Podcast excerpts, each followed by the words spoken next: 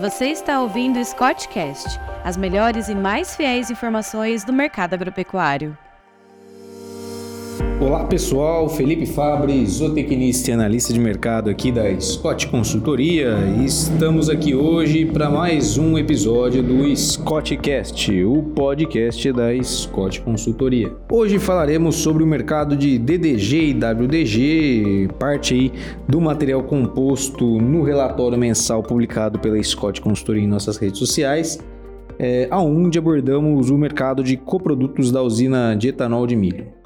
A cotação do DDG em janeiro de 23 caiu em relação ao mês de dezembro de 2022.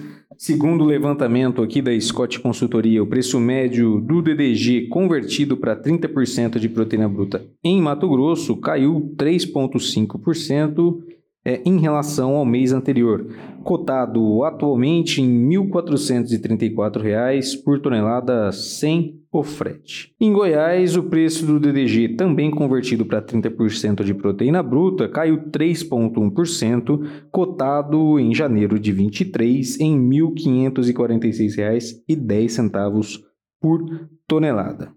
Para o WDG, o movimento foi diferente entre as duas praças. Em Mato Grosso, nós registramos queda de 1,3% na cotação do WDG em Mato Grosso, negociado a R$ 650,28 por tonelada. E, por fim, a questão do preço do WDG em Goiás, o preço fechou em 581 reais, subindo 1,2%, diferente do ocorrido em Mato Grosso.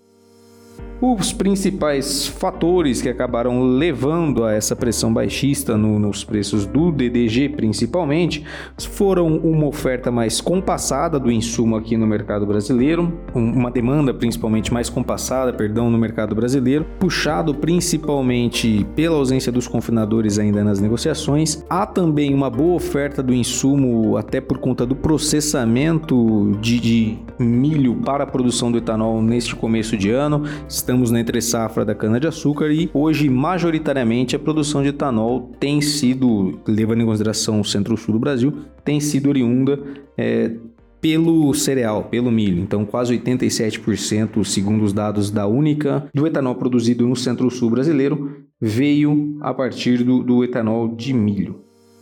Com essa movimentação, quando a gente leva em consideração os preços do DDG e de outros alimentos concentrados proteicos, isso só tomando como base o, o teor de proteína bruta, o DDG tem competido aí com o, o, o caroço de algodão, principalmente, com o WDG e com o farelo de soja. Mas quando a gente pega a competição ali com o farelo de algodão de 28 e 38% de proteína bruta, é, esses estão mais vantajosos, né, estão em menor preço do que o DDG nesse momento. O farelo de algodão de 28% de proteína bruta hoje é, é negociado a R$ 5,30 o quilo de proteína bruta, né, então aqui levando em consideração o teor do nutriente, e para o farelo de algodão com 38% de proteína bruta, os negócios estão ocorrendo a R$ 4,51. Quando a gente leva em consideração o preço por teor de proteína bruta do DDG, é, por quilo nós temos R$ 5,43. Então, o cenário é de menor competitividade frente aos farelos de algodão nesta segunda quinzena ou no encerramento do mês de janeiro de 2023. Por fim, para a gente fechar aqui a nossa análise, vamos ao ponto que interessa ao nosso amigo pecuarista.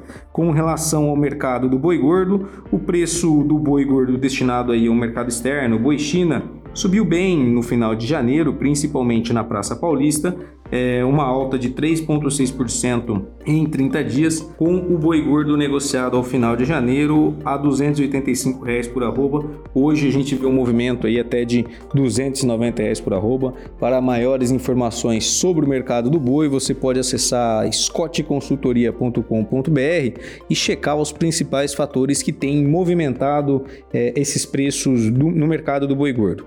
Levando em consideração a relação de troca hoje para o o, pecuarista, é, nós tivemos uma melhora na condição para a relação de troca ao pecuarista, é, sendo necessários agora em janeiro de 2023 em Mato Grosso 5,75 arrobas para aquisição de uma tonelada de DDG, quando no mês de dezembro de 22 5,94 arrobas eram necessárias.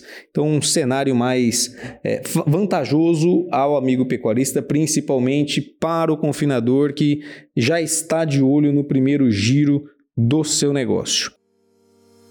Para fechar aqui a nossa análise, vamos falar sobre expectativa. Em curto prazo, o DDG deve seguir pressionado, principalmente com o incremento da oferta de milho é, aqui no mercado brasileiro, com o avanço da colheita de primeira safra, mas esse viés de baixa ele deve ser limitado muito em função do estoque final de milho da safra 21-22 menor do que nas últimas seis safras e também pela quebra de produção esperada no Rio Grande do Sul, que tem um peso muito grande agora na primeira safra no mercado brasileiro.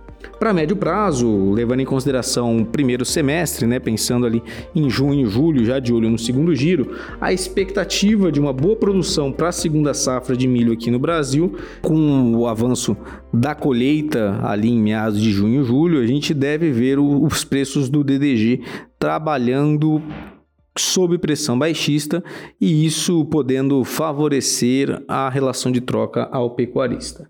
Bom, pessoal, por hoje era isso. Para mais informações a respeito do mercado de DDG e outras comparações com os insumos é, que nós comentamos aqui, basta acessar o nosso último relatório publicado no dia 7 de fevereiro de 2023 a respeito deste mercado. Um forte abraço a todos e até as próximas!